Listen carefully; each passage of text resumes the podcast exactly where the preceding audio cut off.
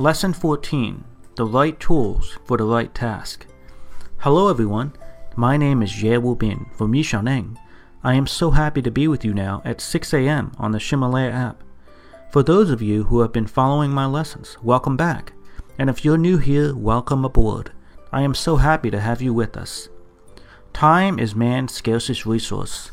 Once it's used, it can never be regained. So if you're not using your time effectively, or if the time you are spending is only getting you further away from your dreams in life, then stay with me. Listen a while, and I am confident I can help open your eyes to a new path that will get you closer to your dreams. I want to remind you that there are 100 classes in this album, and every class lasts about 6 minutes. It is updated at 6 a.m., New York City time, each morning. In previous classes, I showed you a comprehensive theory of time management and explained several practical methods that you can use to implement this theory in your everyday life. In this class, I'll recommend some tools that will help you implement this time management process. Confucius once said, The mechanic that would perfect his work must first sharpen his tools. Again, the mechanic that would perfect his work must first sharpen his tools. In time management, if we want to get double the results in half the time, we must use the right tools.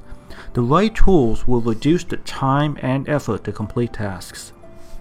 If using the right tools is so important to optimizing the time you spend, then we must also learn to select the right tools for the right tasks. So how do we choose the right tools? First, tools must satisfy two criteria. They must reduce time and they must reduce effort. As I mentioned before, the basis to managing time is really managing events. One tool that we use improperly is our own brain. Our brain is not designed to memorize, but instead to think. It is a CPU, not a hard disk. So we need a different tool to collect and store our many tasks, and it must meet the two criteria reduce time and effort that it would take our brains to do this alone. After we empty our brain of these tasks, its energy can fully devote to a better organizing of schedules and lists. Remember, always organize your tasks according to the 4D principle do, delegate, delay, delete. In order from least to most effective in reducing time and effort, here are some tools that we could use. First, paper and pen. They're easiest to find. The saying goes, good memory is inferior to a bad ability to write. Good memory is inferior to a bad ability to write. So while paper is indeed easier to find, it can be easier to lose. Of course, it will depend on your storage habits.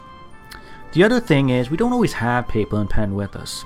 It's difficult to rearrange tasks and to prioritize lists, schedules, and contexts there are easier and better methods to use than paper and pen. If you're still using your brain to manage tasks, you're still living in the primitive age.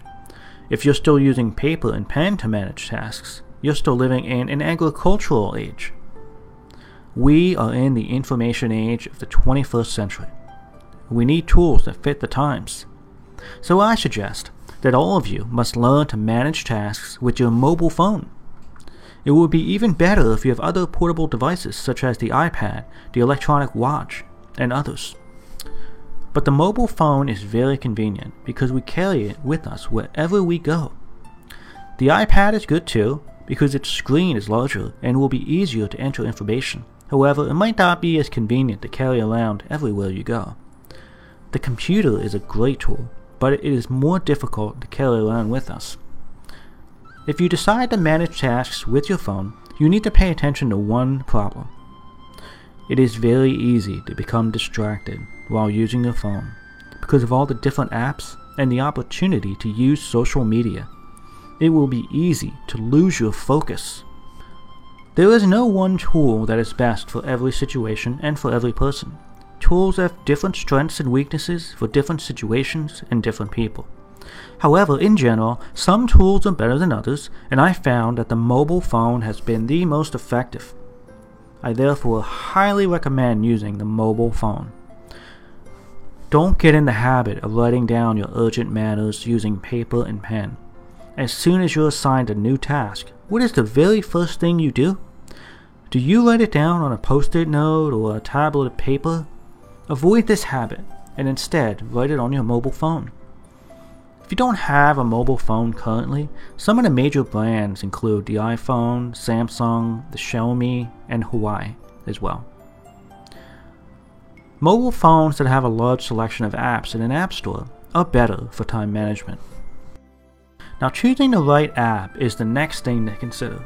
Some apps handle specific things such as list apps, scheduling apps, reminders, etc.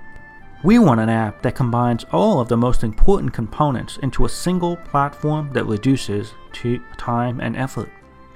And there is one app that I highly recommend OmniFocus. OmniFocus is designed to be used with the iPhone.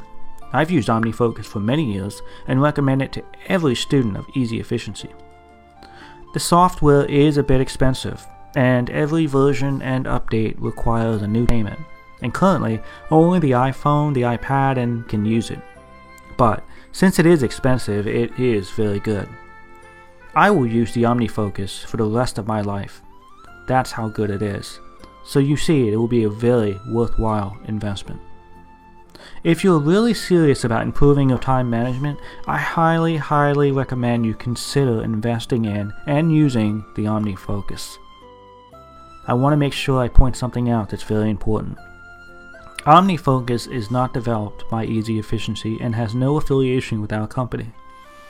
Easy Efficiency is not a sales agent for OmniFocus and does not get any revenue from its student using it. The reason I recommend it is very, very simple. It is the best. I've used many tools and products, and I've found this is far and above the best one. You can absolutely use other mobile phones, and you can use other apps if you decide. You can even collect and arrange matters with paper and pen if you'd like. In fact, you're welcome to start practicing with paper and pen, and after you are proficient, you can expand to using more convenient and technological solutions. That's all for this class. If you want a text transcript of our lessons, please follow us on Facebook. These audio lessons are translated by Yi Xiaoneng's partner Cici and then recorded by her husband Justin. I wish you great success today. See you tomorrow.